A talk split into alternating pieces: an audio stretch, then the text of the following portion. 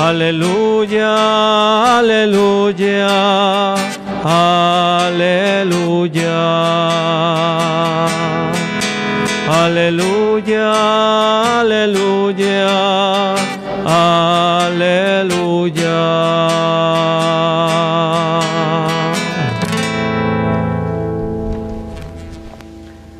El Señor esté con ustedes. Y con su espíritu. Del Santo Evangelio según San Marcos. Gloria a ti, Señor.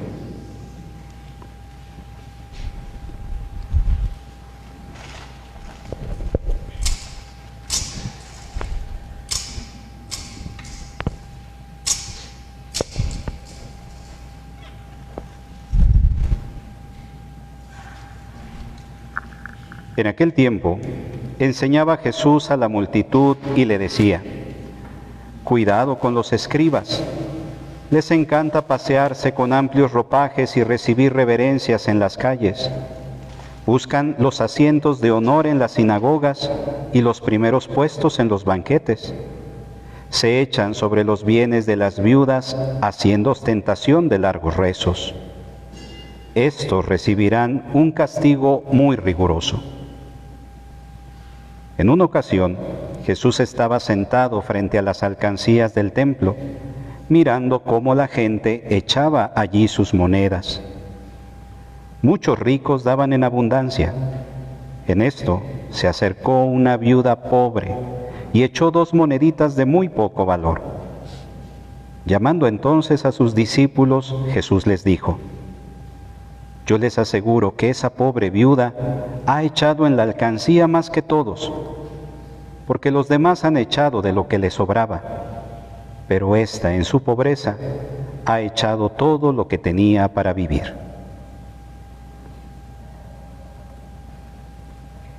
Palabra del Señor. Gloria a ti, Señor Jesús.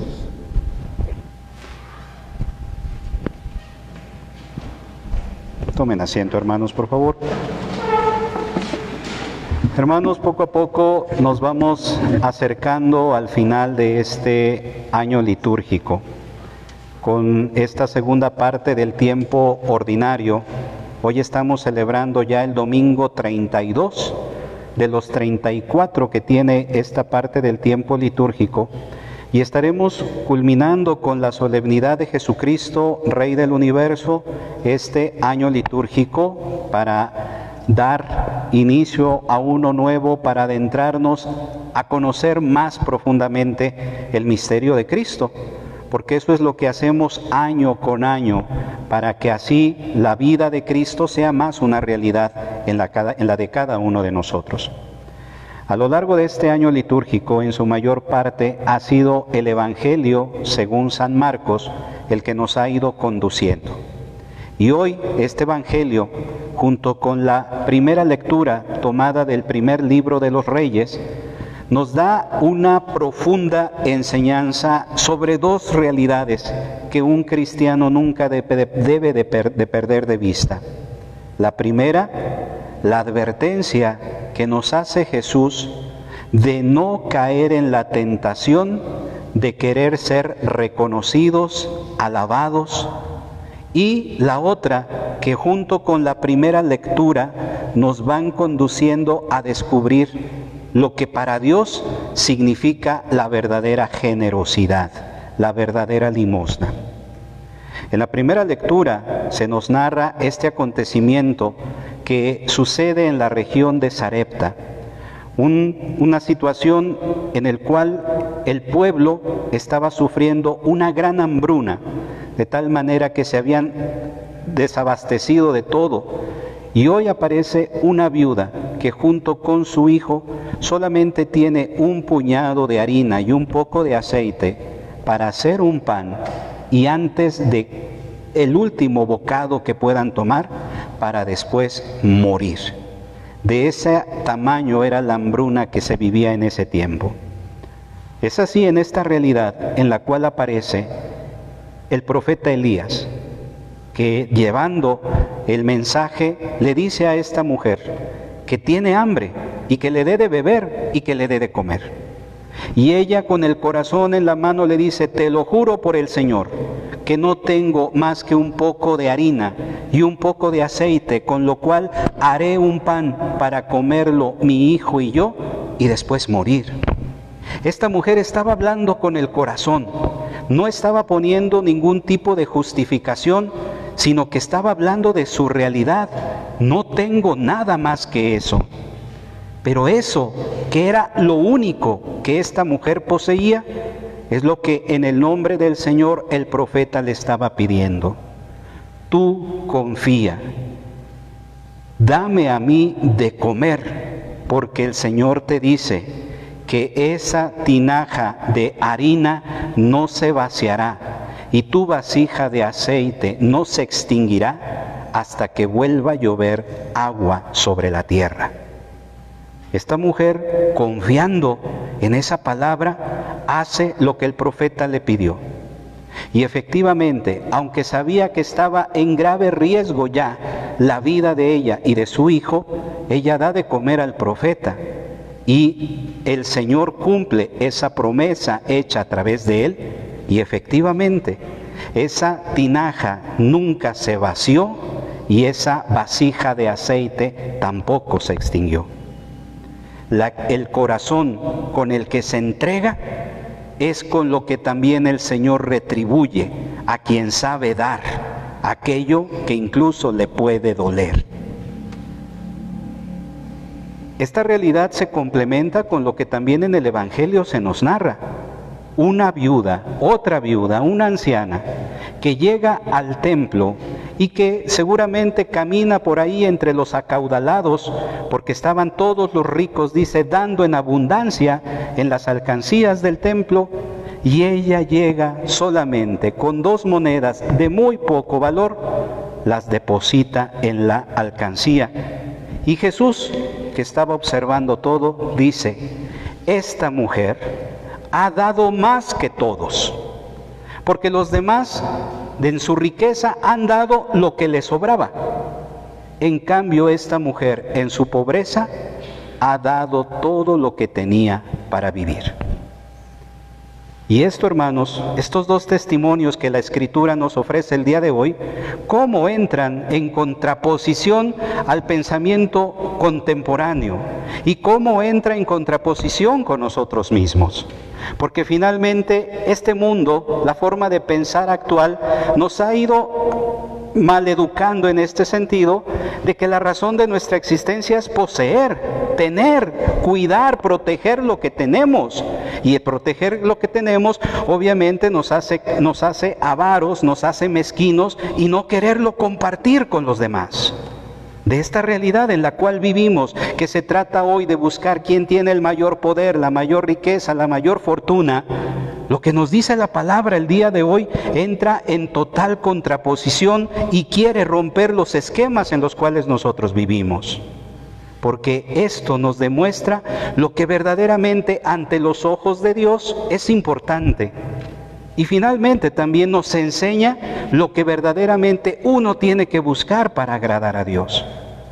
Porque de las otras cosas que se nos dicen hoy en el Evangelio es la advertencia que Cristo hace a aquellos que sintiéndose poderosos, que sintiéndose acaudalados, quieren ser reconocidos y que aquello que dan quiere que se les aplauda, quieren que se les, que se les dé el, el merecimiento, el reconocimiento.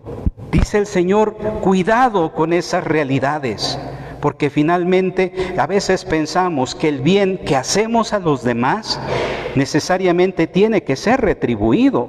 ¿Cuántas veces quizá queremos ayudar o lo hacemos, pero no por un fin simplemente de corazón, sino por el hecho de ser reconocidos, alabados, y no por buscar aquello que es agradable ante los ojos de Dios? Cristo nos pone en esto, nos ayuda a, no caer en la vanidad de pensar que necesitamos la fama, que necesitamos el reconocimiento humano. Antes bien, Cristo se vale de lo sencillo. Y esto, hermanos, qué difícil es poderlo llevar a la práctica, porque finalmente es no en la cantidad que nosotros seamos capaces de dar lo que será agradable ante los ojos de Dios, sino la calidad de nuestra entrega. Porque a veces nosotros nos comportamos como quizá lo fuimos desde pequeños. Cuando hemos recibido un regalo de niños que tanto nos gusta, que lo aprisionamos y no queremos compartirlo con nadie. La situación es que ya como mayores también hemos adquirido tantas cosas en el mundo, hemos adquirido tantos bienes, hemos adquirido tanta fama, tanta riqueza, que igual la queremos aprisionar y que nadie nos las quite. Y el Señor quiere que aprendamos a romper estos esquemas para verdaderamente aprender a ser generosos, pero no al estilo del mundo, no al estilo de los que buscan el reconocimiento, la fama, el aplauso, sino ser generosos al estilo de Dios. Y el Evangelio nos ilustra bellamente.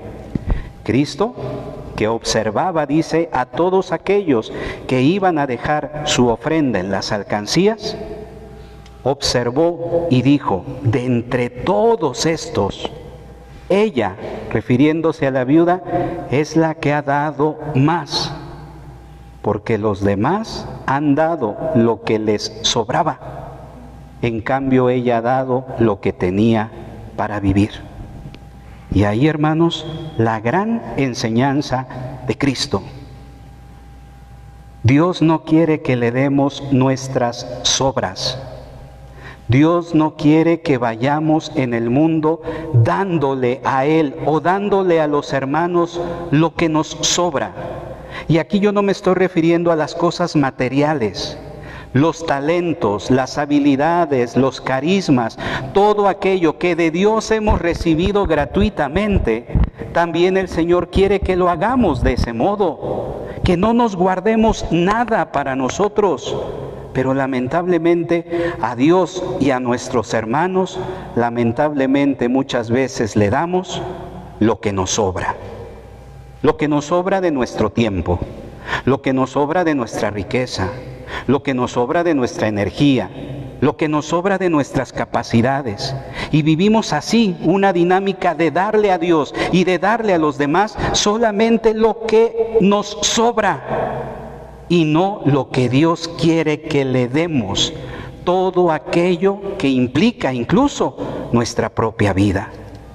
Ella ha dado todo lo que tenía para vivir.